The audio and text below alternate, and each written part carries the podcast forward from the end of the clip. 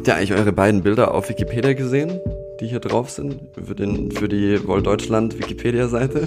Nein. Also es. Äh, nein?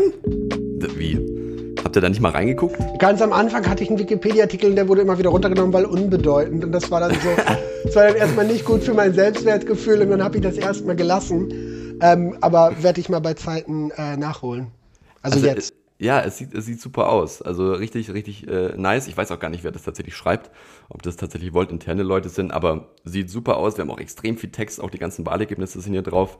Ähm, Gucke ich sehr gerne rein. Aber eine andere Sache, und zwar, weil, weil wir es gerade noch davon hatten, äh, wen wir eigentlich generell auch ansprechen möchten mit, mit dem Thema Europa. Und dass man uns ja als Volt-Partei immer so ein bisschen vorwirft, dass ja uns so, dass wir so eine arg liberal-progressive Partei sind, der extrem viele konservative Werte fehlen und dann sich halt auch die Frage stellt, äh, brauchen wir denn in der heutigen Zeit eigentlich noch konservative Werte?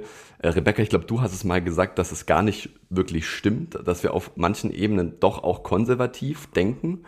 Äh, kann aber auch sein, dass ich mich da äh, irre, aber dann kannst du auch gerne gleich was dazu sagen. Aber wie, wie, was, was, also wie, wie steht ihr dazu? Stimmt es tatsächlich oder brauchen wir das überhaupt heutzutage noch?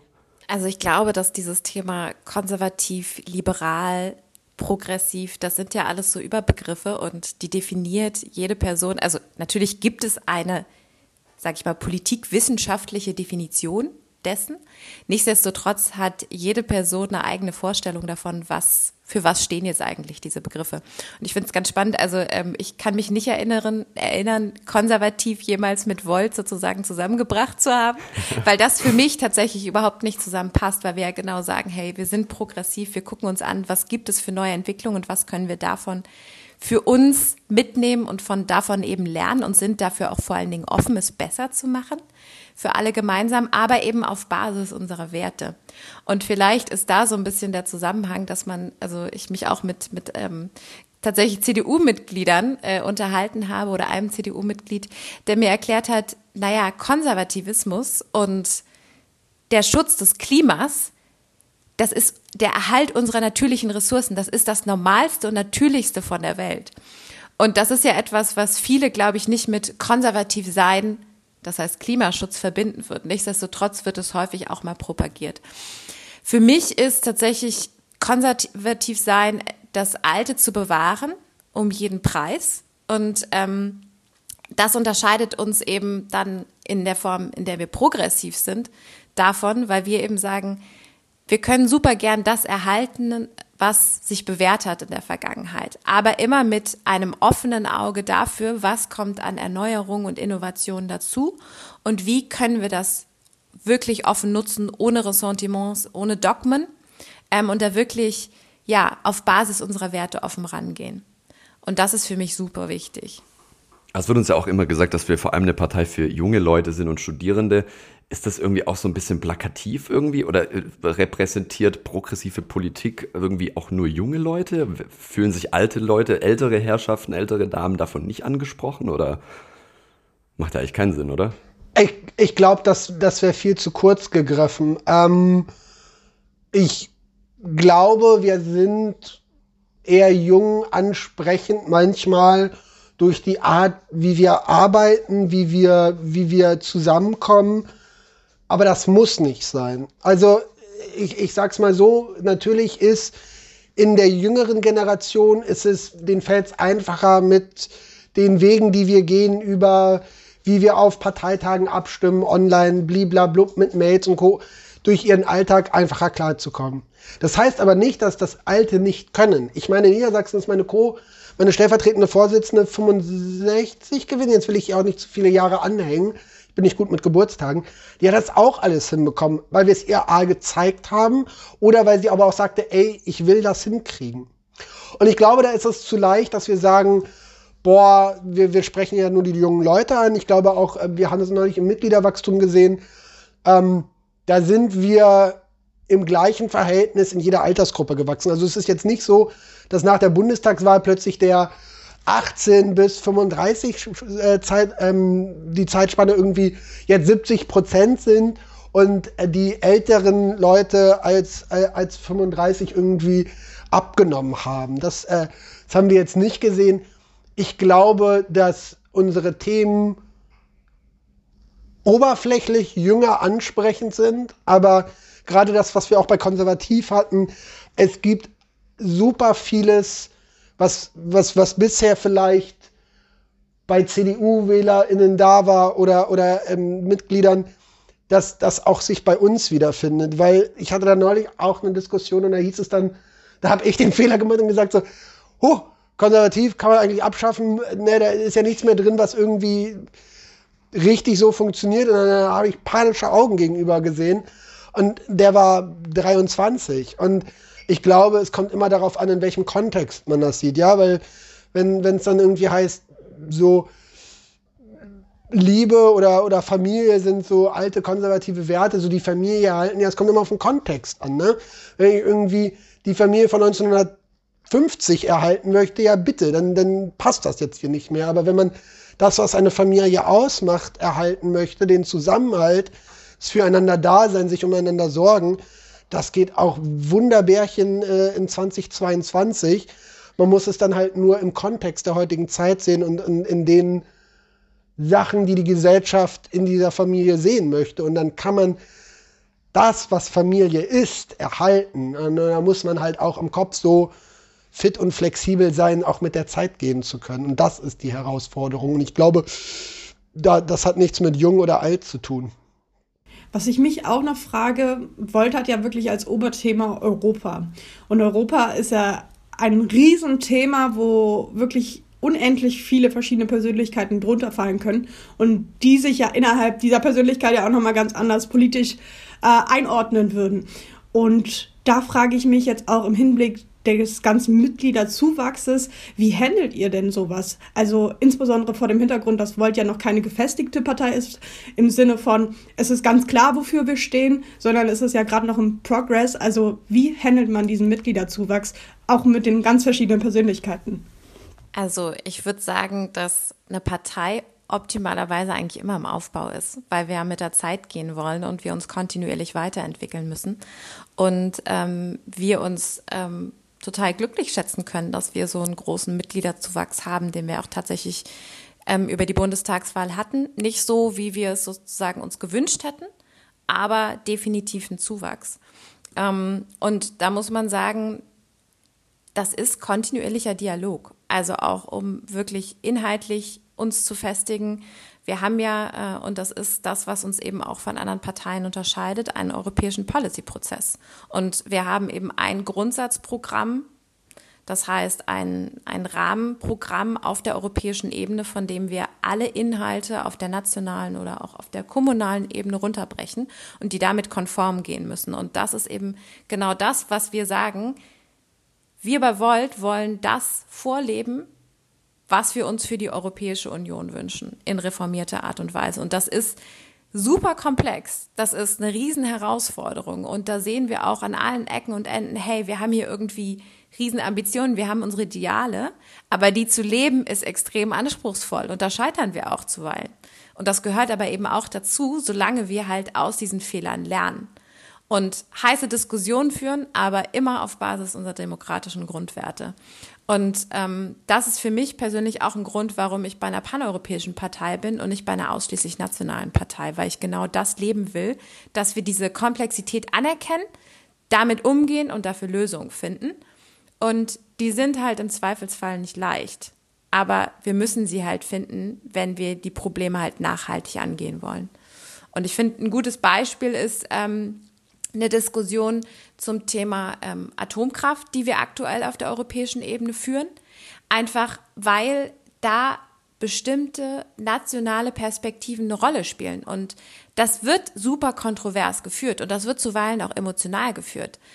Aber wenn wir es schaffen, das halt wirklich runterzubrechen auf die Ansätze, die wir sagen, hey, wir sind, wir wollen evidenzbasiert vorgehen, wir haben unsere gemeinsamen Werte und wir führen die Diskussion hart in der Sache, aber weich in der Person und kommen dann zu einem gemeinsamen Konsens, das ist so das Optimum. Und daran arbeiten wir gerade und ich bin ehrlicherweise auch ziemlich optimistisch, dass wir das gut hinkriegen. Ja, ich finde es immer wieder super, Rebecca, dass ich mir so denke, boah, ich weiß, was ich da noch sage. Und so im letzten, letzten Drittel deiner Rede kommt dann immer der Punkt, ich denke immer so, okay, Gedankenlesen ist halt auch hier so ein Ding im Vorstand, gefällt mir. Ähm, ich hatte nicht so eine diplomatische Haltung wie Rebecca, wenn es so um, um dieses Mitgliederwachstum und diesen internen Dialog angeht. Natürlich, wir sind noch, noch keine eigene Schublade in der Politik, ja. Äh, und deswegen heißt es jedes Mal, wenn wir einen Satz sagen, kommt der immer in eine Schublade von anderen Parteien, ähm, dann, dann heißt es wieder, das ist zu liberal, das ist zu, zu, zu links, das ist zu grün. Ähm, aber ich finde, da kommt es auch wieder auf den Ton an. Und man, man unterschätzt, glaube ich, manchmal, wie komplex und aber auch anstrengend so eine Debatte zu einem Punkt oder zu einem Policy-Prozess, zu einer Findung einer Position in Umweltfragen, Schule, Digitalisierung oder auch super eigentlich Sachen, die super selbsterklärend sein äh, sollten, ähm, wie, wie anstrengend das ist. Und dann, dann, dann bin ich immer wieder ein bisschen fasziniert, manchmal, wie Menschen in diese Partei kommen und so drei, vier, fünf Tage Mitglied sind und dann erstmal einen fünfseitigen Artikel schreiben intern, warum wir denn alle falsch liegen und die sich überhaupt nicht informiert haben, warum wir darum so stehen. Also nicht, nicht mal angefragt haben, so, hey, wie war denn, wie war denn die Geschichte dahin, sondern gleich erstmal, bam, ist falsch, wir müssen es so machen, wie, wie, wie, wie ich das jetzt hier geschrieben habe. Und da kommt es dann immer wieder auf den Ton an, weil es gibt immer Mitglieder, die in diese Partei kommen und die fragen an so, hey, wie, wie ist denn das? Wie, wie, wie kommt denn diese Position zustande? Und dann erklärt man das und dann sind sie einsichtig oder sagen, ah, okay, ja, ich würde dann nochmal nachfallen und dann denken wir so, ey, geil, nächster Parteitag, go, das ist das Parteileben. Ähm, und da kommt es halt immer wieder auf den Ton drauf an. Und deswegen es wird immer wieder sein, dass wir Positionen neu überdenken müssen, quasi, weil, weil Mitglieder sagen, ey, lass uns da bitte nochmal drüber reden. Aber es kommt halt auf den Ton an. Und ich führe auch gerne das achte Mal ähm, eine Diskussion über ähm, welche, welche, wie wir zu großen Konzernen und Besteuerungen stehen oder ob wir reiche Menschen mehr besteuern oder nicht, habe ich gar keinen Klemmer mit. Wenn der Ton halt passt und nicht ist am Ende nur noch ein achtseitiger Workplace-Post mit, nee, ihr seid alle falsch ist. Und ähm, ich glaube, wenn man sich das sagt und wenn man das auch klar in der Partei so darstellt, dass dieser Ton wichtig ist, wie wir miteinander umgehen und dass der meist wichtiger ist als, als was ich sage, dann ähm, wird das langfristig auch dazu führen, dass ein Bild von dieser Partei entsteht, wo das gegeben ist. Ja? Und dass man sich uns anguckt und sagt, oh, intern ruhig reden und nicht lange Posts. Mal ganz kurz, was ich mir die letzten Monate so ein bisschen gedacht habe, auch nach der Bundestagswahl. Ähm, und mir fehlen da, glaube ich, jetzt auch die modernen Begriffe dafür, um das richtiger oder besser zu beschreiben. Aber findet ihr eigentlich auch, dass wir mit Volt, also was mir letztens aufgefallen ist, dass Volt äh, von, von der Art und Weise, wie wir arbeiten, also gerade auch diese, Digi diese digitalen Prozesse, aber wie wir auch die Zuwächse unserer Mitglieder und wie wir auch versuchen, Diversität in dieser Partei einfach ähm, ähm, ja, zu etablieren und da einfach auch an gewisse Faktoren uns auch anzupassen. Glaubt ihr eigentlich, dass wir manchmal extrem hypersensibel sind in unserer Parteiarbeit, also auch die Themen, die wir ansprechen möchten, weil Volt versucht ja eigentlich genau diese Gesellschaft abzubilden, die eigentlich ich sag mal, fast perfekt ist. Also wo wirklich jeder angesprochen wird, jung bis alt, egal was er arbeitet, was er tut, woher er kommt, ob er ursprünglich zum Beispiel deutscher oder europäischer Bürger, Bürgerin ist oder wie auch immer. Und glaubt ihr, dass wir manchmal da irgendwie zu viele komplexe Themenblöcke auf einmal versuchen irgendwie zu bearbeiten. Also mir kommt das manchmal so vor und ich versuche hier jetzt wahrscheinlich hauptsächlich auch Opposition einzunehmen, aber das würde mich sehr interessieren, was ihr dazu sagt. Also ich glaube, ich kann nachvollziehen, was du meinst und dass wir es uns manchmal komplizierter machen, als es sein müsste. Das hat aber natürlich auch den Hintergrund, dass wir gewisses Ideal haben und wir sagen, hey, wir wollen halt genau diese Gesellschaft eigentlich leben, die wir uns wünschen insgesamt, auch innerparteilich, ja. weil nur wenn du das innen lebst, kannst du es eben auch authentisch nach außen bringen und vor allen Dingen auch dafür stehen. Und ich finde es immer total wichtig zu sagen, ich kann jetzt nicht für jemanden mit einer anderen sexuellen Orientierung oder mit einer anderen ähm, historischen Herkunft oder wie auch immer divers sprechen, sondern meine Aufgabe in der Politik ist es eben, dafür zu sorgen, dass diese Menschen eine gleichwertige Stimme haben und eben entsprechend gehört werden. Und das ist ja der Anspruch, den wir haben. Und das eben möglich ja. zu machen, so integrativ wie möglich. Und das ist eine Kulturfrage. Mhm. Also das ist sozusagen das auch, was Connor gerade gesagt hat.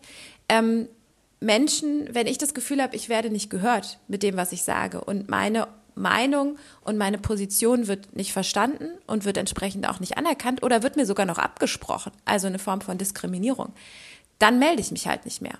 Weil, wie mhm. gesagt, ne, das, wir machen das alle ehrenamtlich und dementsprechend brauchen wir halt diese Kultur, in der es möglich ist, genau das anzusprechen und da auch gehört zu werden und auch Verständnis zu treffen. Und ähm, das kann dann in Einzelfällen dazu führen, dass wir vielleicht für manche Personen hypersensibel wirken.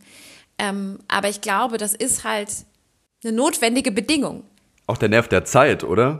Das ist ja auch irgendwie der Nerv der Zeit zurzeit. Also man, oder, oder ich, verstehe ich das falsch? Ja, ich, also ich weiß gar nicht, ob es der Nerv der Zeit ist. Ich glaube, es ist halt eine notwendige Bedingung für mich. Ähm, mhm. Und ich glaube, es ist halt wichtig, dass wir diese Diskussion führen. Und vielleicht ist es deswegen der Nerv der Zeit, weil wir anfangen, diese Diskussion zu führen. Genau. Das, das kann gut sein. Ähm, wahrscheinlich hast du recht. Ähm, aber was, glaube ich, sehr wichtig ist, ist, diese Diskussionen sind noch lange nicht abgeschlossen. Also wir sind ja nicht da, wo wir hinkommen wollen und vielleicht werden wir da nie hinkommen. Nichtsdestotrotz ist jedes kleine Stückchen in diese Richtung ein Erfolg, auf den wir eben ja zugehen sollten und den wir anstreben sollten. Ich finde gar nicht, dass wir hypersensibel sind. Ähm, guck dir vielleicht manche FDPler an, wenn man Steuererhöhung oder Tempolimit sagt. Da, da sind auch manche Menschen sehr hochsensibel. Ähm, um, um jetzt mal wieder die Zuhörerin ein bisschen den Puls steigen zu lassen bei manchen. ähm, ich finde, wir wollen Diversität leben. Und das ist für mich eine ganz krasse Haltungsfrage. Und ich suche mir nicht aus, an welchen Wochentagen mir meine Haltung passt und welche nicht. Und wie viele Themen ich gerade auf der Schippe habe und ob es da noch drauf passt. Äh, das ist nicht ein nices Add-on, was ich habe, damit ich es mir aufs Plakat schreiben kann. Das ist meine Haltung und Überzeugung. Und dann lebe ich die. Und nur weil es dann komplexer wird, knicke ich nicht ein, sondern dann sage ich, scheiße, dann müssen wir jetzt hier rangehen und dann müssen wir das mal durchdenken und miteinander reden.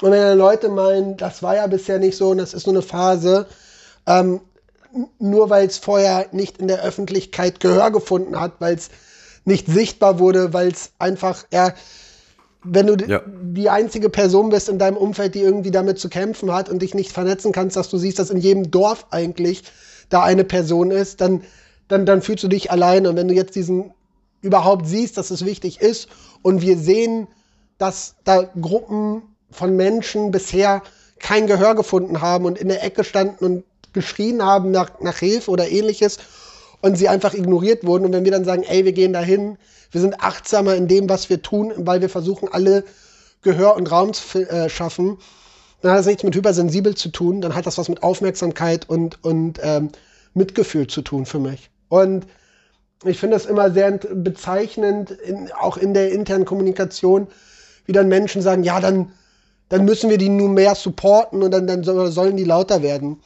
Und ich finde so mein Beispiel intern ist dann immer so, also für mich im Kopf ist dann immer so, wenn du einen Strand hast, wo 70 Prozent oder 80 Prozent der Liegen ja, von, von einer Gruppe besetzt wird, dann kannst du nicht einfach mehr Strand schaffen und neue Liegen aufstellen, sondern dann musst du bitte manchmal die Personen auf den Liegen bitten, ey, könnt ihr auch Platz machen, damit hier alle Platz finden.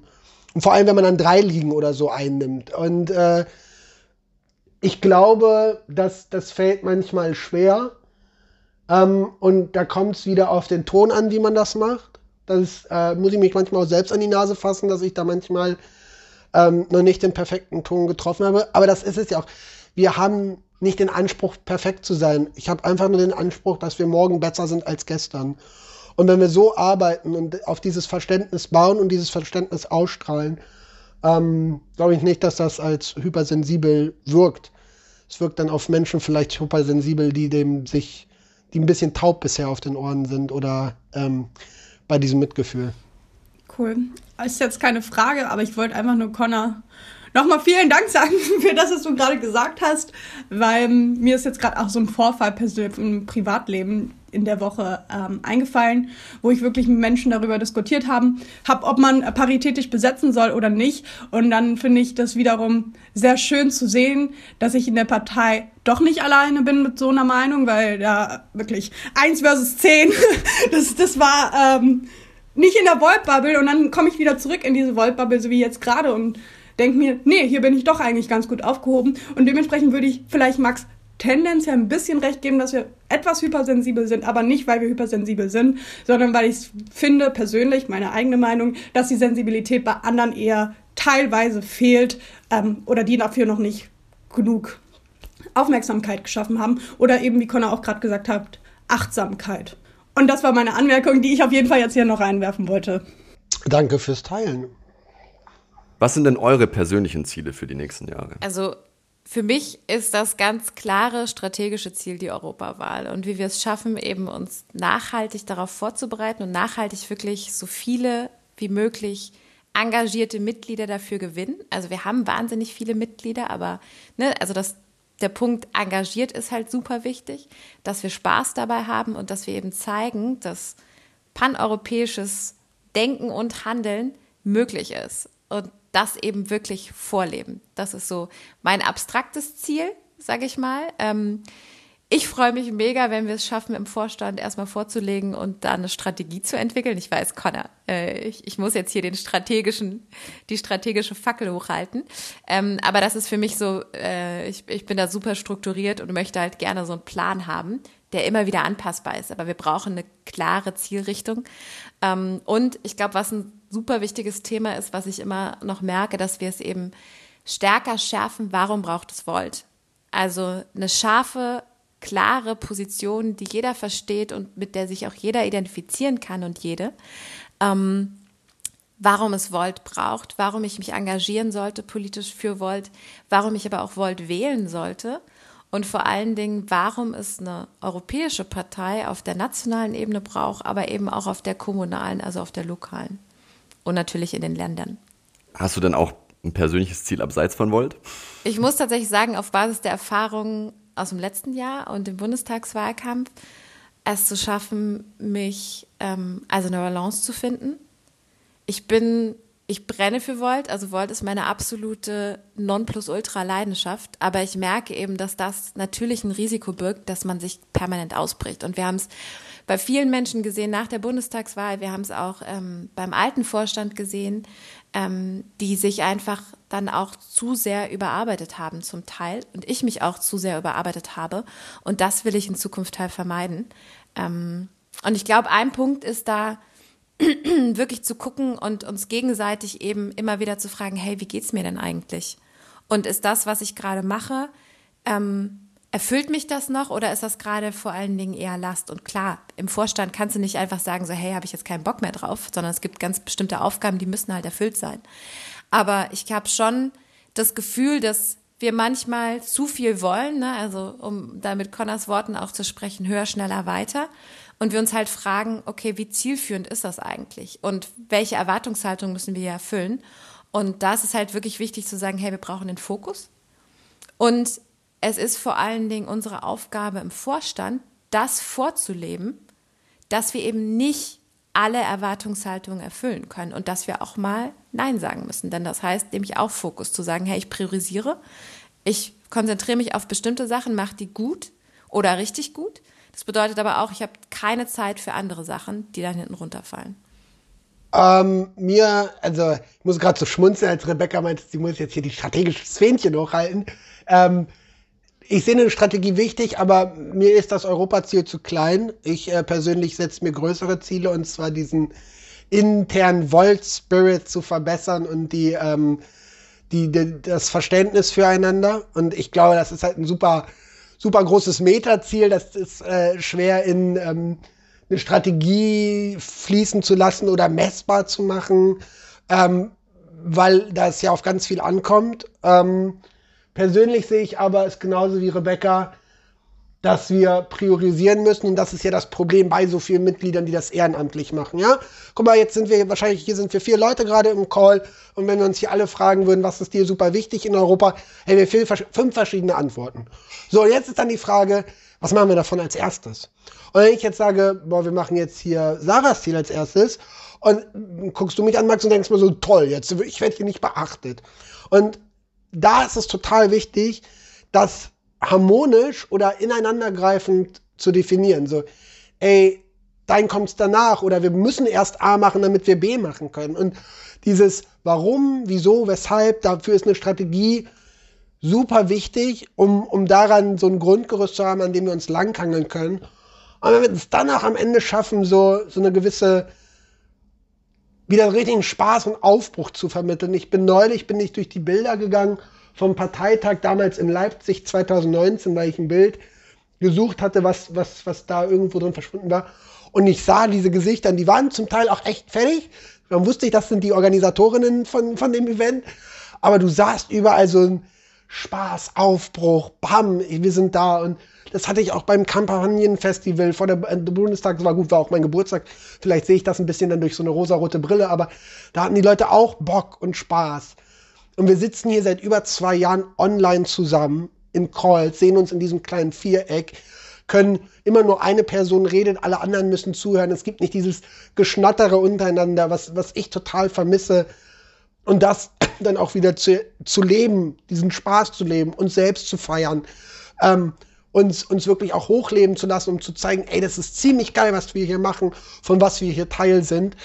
Ähm, das sehe, das ist so mein persönliches Bedürfnis. Und wenn du fragst, äh, was ich abseits von Volt mache, ich habe mir vor mh, hm, 14 Tagen genau einen Hund zugelegt aus dem Tierheim. Ähm, ich dachte mir so, äh, Präsidenten hatten auch immer Hunde, deswegen, wenn ich jetzt ein Volt President auf Volt Germany bin, brauche ich auch einen. Und äh, ja, der zwingt mich ziemlich oft raus, was mir ziemlich gut tut. Und ähm, der, äh, da ist gerade so meine Priorität, da klarzukommen. Und genau wie Rebecca diese Balance zu finden und die aber auch intern wieder ganz klar zu kommunizieren. Wir sind ja keine Lichtgestalten. Wir haben auch nur 24 Stunden. Äh, davon muss ich meine sieben schlafen. Ähm, ich muss noch privat super viel machen. Und wir können nicht immer reagieren, ja. Und wenn dann abends um 23 Uhr eine WhatsApp-Anfrage über mein Business, über meine Volt-Nummer reinkommt, kannst du dich dazu äußern? Nee, kann ich um 23 Uhr nicht mehr. Und, und dieses Verständnis auch zu schaffen, ähm, das ist wichtig, das ist groß und da bin ich jedem Zuhörer und Zuhörerin super dankbar, ähm, wenn ihr euch das mitnimmt und vielleicht auch so bei eurer Menschen verbreitet, so dieses so, ey, muss nicht immer alles sofort jetzt und gleich sein, sondern äh, habt Verständnis füreinander und die Position und lasst uns gemeinsam einen Weg finden. Hey, mega nice, ihr beiden. Vielen, vielen Dank, dass ihr dabei wart. Erste Folge. Ich bin mega happy. Äh, wir haben uns, wir haben uns jetzt echt ja, 50 Minuten fast unterhalten. Also wir entlassen, entlassen euch jetzt. Ähm, hat, hat super viel Spaß gemacht. Vielen, vielen Dank. Und äh, ich denke, ihr seid in Zukunft sicherlich öfter auch mal im Podcast wieder dabei. Hoffe ich zumindest. Ja, auf jeden Fall, weil du, Connor, ja auch gerade zu zum Ende hin nochmal von deinem Alltag gesprochen hast. Und ich glaube, den einen oder anderen da draußen interessiert das ganz konkret. Was macht denn ein Vorstand? Acht Stunden oder halt 24 Stunden am Tag. Ähm, von daher hier schon mal kleine Vorab-Einladung fürs nächste Mal. Und nichtsdestotrotz, genau, vielen lieben Dank, dass ihr heute hier wart. Danke euch für die Einladung. Immer wieder gerne so meinen Morgenkaffee zu trinken. Gerne wieder. Tschüss, ihr beiden. Ciao. Tschüss. Tschüss.